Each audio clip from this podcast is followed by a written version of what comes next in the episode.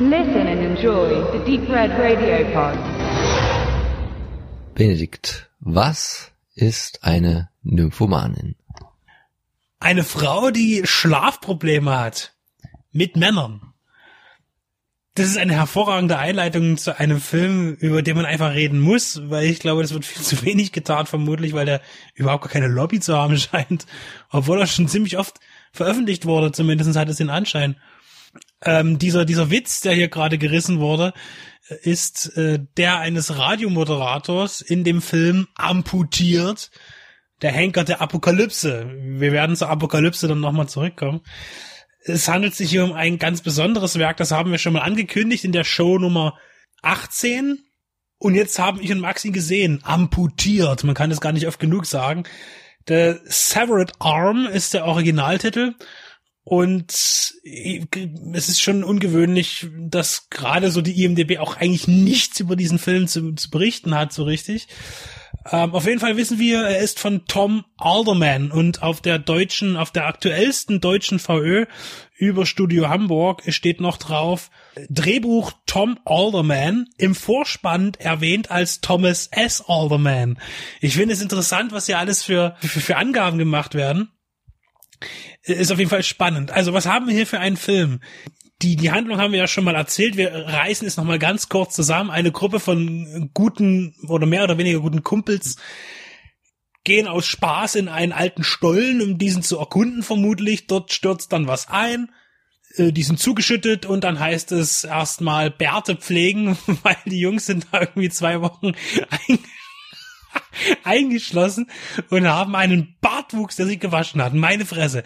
Also ich glaube, das nennt man eigentlich einen fünf Monate Bart, was die da in 14 Tagen an Gestrüpp zu, Zuwachs bekommen. Jedenfalls ist äh, der zweite Satz, der gesagt wird, nachdem sie verschüttet sind, was sollen wir essen?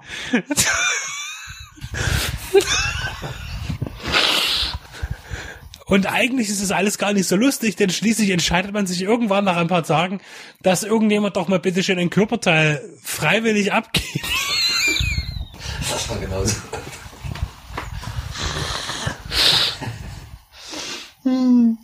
Und eigentlich ist das ja alles gar nicht so witzig, denn irgendwann nach ein paar Tagen muss dann einer äh, freiwillig seinen Arm abgeben, damit dieser verspeist werden kann.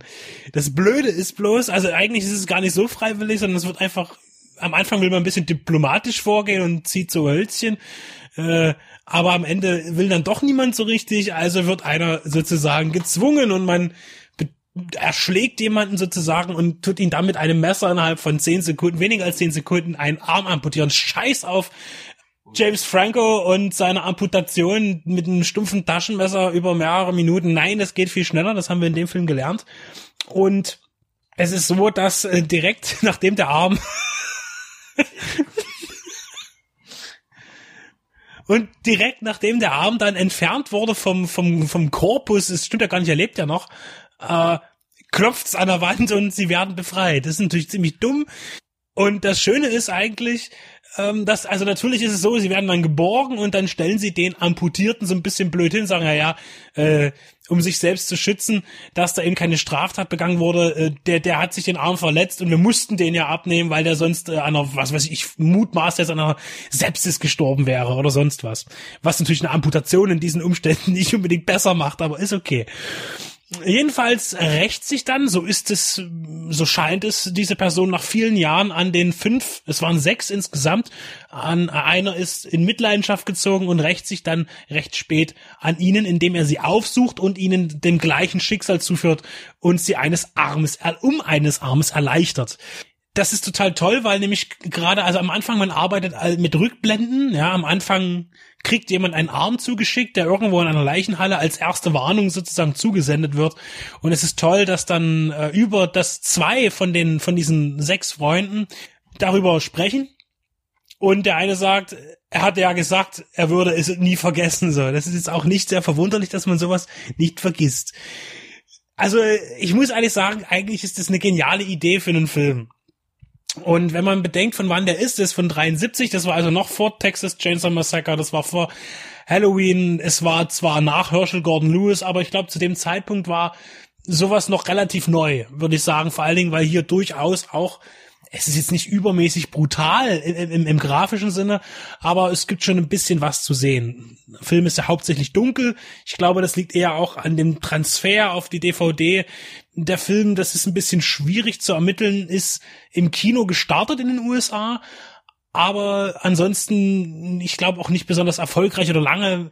Es ist eben tatsächlich, sieht der Film aus wie ein TV-Film, er ist in 4 zu 3 sicherlich war der Film nicht fürs Fernsehen gemacht. So richtig viele äh, in, drumherum Informationen haben wir jetzt gar nicht gefunden zu dem Film.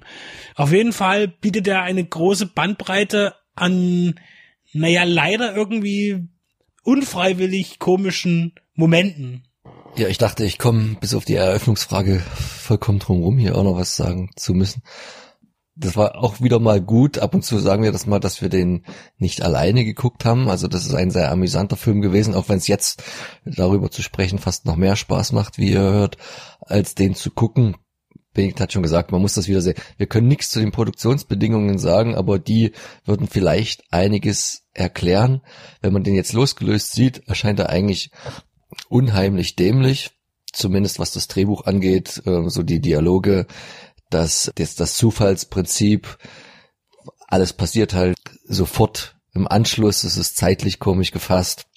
Und es werden auch dem, dem Zuschauer Tricks gespielt, die eigentlich in einem Film nicht erlaubt sein sollten, ohne dass wir jetzt zu sehr auf das Ende eingehen wollen. Trotzdem hat er irgendwie einen gewissen Unterhaltungscharakter, man darf den Film dann aber auch definitiv nicht aus äh, seiner Sammlung verbannen, selbst wenn man den nicht mag, weil wer weiß, wie der wieder und ob der jemals äh, gut veröffentlicht werden sollte. In der Fassung ist es, was die Qualität angeht, leider, äh, wer weiß, was da für ein Master, wenn überhaupt noch zur Verfügung steht, nichts rausgeholt worden. Ist die Frage, ob es versucht wurde oder auch nicht. Also da darf man sich nicht täuschen lassen. Also es ist wie, als würde man ein Video gucken, ein altes, aber ja, der hat halt irgendwo seinen Wert und man müsste halt wirklich mal schauen, ob man da mehr drüber findet. Es ist wahrscheinlich auch die Uncut-Fassung immer noch FSK 18. In Amerika lief er wohl eine Zeit lang im Fernsehen geschnitten. Du sagtest, dass schon alleine diese angeschnittene Kannibalen-Thematik dafür damals schon gereicht hat, obwohl man tatsächlich gar nicht wirklich viel sieht das Beste an dem Film, und er kommt leider wieder, und da wäre es sehr interessant gewesen, ohne großartiges Bonusmaterial, aber diese Manipulation des Zuschauers quasi so in diesem Grindhouse-Zeitalter oder dann später auch in 80er Jahren für den Videomarkt funktioniert hier wunderbar perfekt, weil das ist ein sehr genialer Trailer gemessen an dem Film. Der ist ganz kurz, der schneidet ungefähr alle etwas actionreicheren Szenen aneinander, das ist ganz gut gemacht. Der klassische Offsprecher, es gab ja da gefühlt auch immer nur drei, wo man immer die gleichen Stimmen hört. Und man könnte meinen, diesen Film will man tatsächlich sehen, was man ja auch nach dem Klappentext wollte. Ob das dann immer noch so ist und ob die Erfahrung dann gelohnt hat, die sollte jeder selber machen. Hast du jetzt noch was zu den äh, Schauspielern, zu den umtriebigsten Schauspielern hier gesammelt in einem Film, die man wahrscheinlich so finden kann? Also natürlich gibt es jetzt hier nicht die ganz großen Überschauspieler, aber wahrscheinlich Überstatisten oder über, über Nebendarsteller, denn einige von den Herren, die hier mitspielen, haben unglaublich viele äh, Einträge bei der IMDB als als Darsteller. Das geht bis zu über 200 bei einem. Ich, wenn, ich brauche jetzt hier keine Namen vorlesen. Wir haben hier äh, Deborah Walley, die hier auch, auch im Trailer übrigens als einzige Darstellerin genannt wird, die allerdings eigentlich gar nicht so viel äh, zu tun hatte in Hollywood oder überhaupt im Filmgeschäft. Dann haben wir äh, Paul Carr und David G. Cannon zum Beispiel die, die haben in den unterschiedlichsten Serienformaten von Star Trek bis äh, die Leute von der Shiloh Ranch irgendwie mal Auftritte gehabt. Äh, und Krimiserien oder in Kinofilmen äh, tatsächlich auch ähm, John Crawford, der in unfassbar vielen A-Filmen in Hollywood mitwirkte, allerdings wahrscheinlich wirklich irgendwie hinterm Teekessel oder sowas. Also wir reden hier von auch äh, der Dirty Harry-Reihe äh, oder auch von äh, großen Monumentalfilmen. Also es ist es wirkt wie so ein, so, ein, so ein Freundesprojekt, wie das manchmal so ist, wo man mal geschaut hat, wer hatte mal Zeit mitzumachen. Ich, das ist wirklich wahnsinnig interessant. Und noch übrigens zur Apokalypse, also es gibt hier keine Apokalypse, man, man versucht ja irgendwie äh, ein, ein Endzeitgeschehen darzustellen in dem deutschen äh, Zusatzverleihtitel, aber das ist hier nicht gegeben. Hier wird einfach nur amputiert.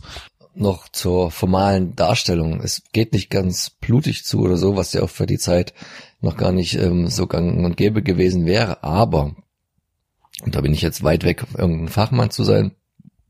Und ich weiß auch gar nicht, naja, Brian De Palma, 70er Jahre. Hier sind ganz viele Jolly-Anleihen, zumindest in der Darstellung de, der, des Täters und oder wie die Morde oder seine Überfälle äh, gezeigt werden, dass man immer nur die die Waffe sieht. Das ist jetzt hier nicht das klassische Messer oder aber immer so Ego-Shooter-mäßig der Arm oder wie jemand um ein Haus schleicht oder durch das Haus schleicht. Damit kann man wohl auch schon sagen, dass es auch dafür ein sehr früher Vertreter seines Genres ist, wo er eigentlich auch in Italien die richtige Hochphase dann erst so ins Rollen kam und er damit schon wieder interessant wird, auch ähm, aus dieser filmhistorischen Ecke, weil er dann doch schon früh was aufgreift, was ja dann noch später viel doller genutzt werden sollte. Und zu diesem italienischen Vergleich jetzt auch, äh, die Musik, die Filmmusik ist da auch, äh, finde ich, schon in die Richtung. Es geht viel mit, mit Synthi-Sound. Ganz schrecklich. Musik, also ich finde den Soundtrack äh, fast gar nicht tragbar. Liegt vielleicht aber auch an der Qualität der, der Tonspur. Es ist schliert immer mal ein bisschen und äh, aber also ich finde den Soundtrack gar nicht passend zu dem Film, aber äh, tatsächlich ist da auch so ein bisschen die Verbindung eher zum europäischen Kino. Also auf jeden Fall eine spannende Sache. Äh, so sehr wir uns jetzt teilweise darüber lustig gemacht haben und das, das bleibt halt nicht aus, aber kann man sehr wohl auch äh, jetzt wie jetzt in den letzten paar Minuten pseudofilmwissenschaftlich da rangehen. Und ich denke, das hat er auch durchaus verdient, denn hier hat sich auf jeden Fall irgendjemand mal Gedanken gemacht, überhaupt auch auf die Idee zu kommen. Wer weiß, was da auch die Inspirationen waren. Das ist jetzt nicht von ungefähr. Und das ist sicherlich auch nicht in dem Sinne ein Billigfilm, dass er, er ist natürlich günstig gemacht aber er ist jetzt nicht ganz so weit weg. Also ich finde, wie, wie ich am Anfang sagte, die Idee finde ich gar nicht schlecht für einen Film. Die Umsetzung ist halt ein bisschen, auch durch, durch einige Produktionsfehler wahrscheinlich etwas zu, naja, nicht misslungen, aber ich will, ich sag nur die Bärte, das ist einfach, es ist einfach unmöglich, sowas ernst zu nehmen. Auf jeden Fall ist er aktuell eben wieder erschienen bei, ja, auch über Studio Hamburg, ähm, ist auch erschienen bei, bei Ink Pictures, und auch bei 84er Entertainment, das übrigens schon also zehn Jahre her, auch nur auf DVD. Es gibt meines Erachtens keine Blu-ray von dem Film, was vermutlich auch an der Grundlage des Bildmaterials liegt. Ich glaube, das lohnt sich ja auch in dem Fall gar nicht. Also ähm, wer mal was was ganz anderes, spektakuläres, ein bisschen fragwürdiges sehen will, der kann bei amputiert zugreifen. Es ist auf jeden Fall nicht verkehrt, ihn gesehen zu haben.